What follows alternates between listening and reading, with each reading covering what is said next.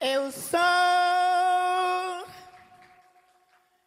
Lia da beira do mar, morena queimada do sal e do sol,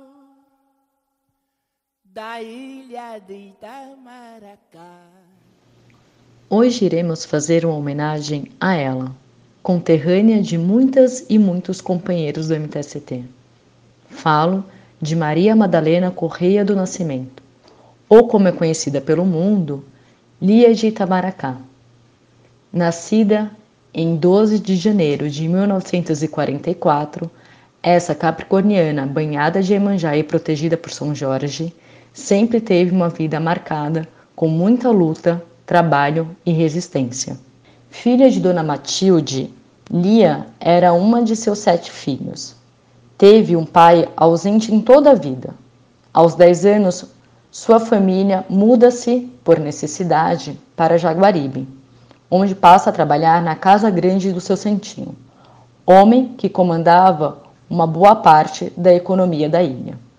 Entre o trabalho duro da casa do patrão e as festanças que aconteciam na região, Lia, por meio de sua mãe, foi conhecendo e se aproximando das rodas de coco. Por volta de 1960, ainda trabalhando na casa seu santinho, a pesquisadora de música e artista pernambucana Teca Calazan ouve Lia cantando enquanto fazia faxina na casa e grava o famoso trecho: Essa ciranda quem me deu foi Lia. Pronto. Lia passa a ser conhecida em todo o Pernambuco em 1967. Esta ciranda quem me deu foi Lia que mora na ilha de Tamaracá. Essa ciranda quem me deu foi Lia que mora na ilha de Itamaracá. Em 1977, dez anos depois que seu verso ficou conhecido, Lia gravou seu primeiro disco, intitulado A Rainha da Ciranda, e foi capa da Veja, nomeada pelo New York Times como a diva da música negra. Dessa forma, ela fica conhecida como uma das vozes do folclore nordestino.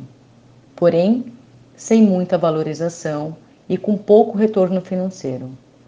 Passou a cozinhar num bar e restaurante do Sargaço, na ilha de Itamaracá. Isso durante o dia, porque à noite, à noite ela encantava o público com a sua ciranda. O seu reconhecimento nacional só aconteceu em 1998, quando foi chamada para participar do festival Abril Pro Rock, que aconteceu em Recife e Olinda. No ano de 2000, sai o seu CD Eu Sou Lia, com um repertório que incluía coco de raiz e maracatu, e que acabou sendo distribuído também na França. E aí, Lia passa a ter reconhecimento internacional. Este reconhecimento lhe rendeu participações em filme e curta-metragem, como Recife Frio, Formiga Come o que Carrega e recentemente em Bacurau. Também foi reconhecida como Patrimônio Vivo de Pernambuco e doutora honoraris causa pela Universidade Federal de Pernambuco. Apesar do pouco investimento nos e nas mestres de cultura, Lia coloca sua voz e sua composição para manter a cultura popular ainda pulsante.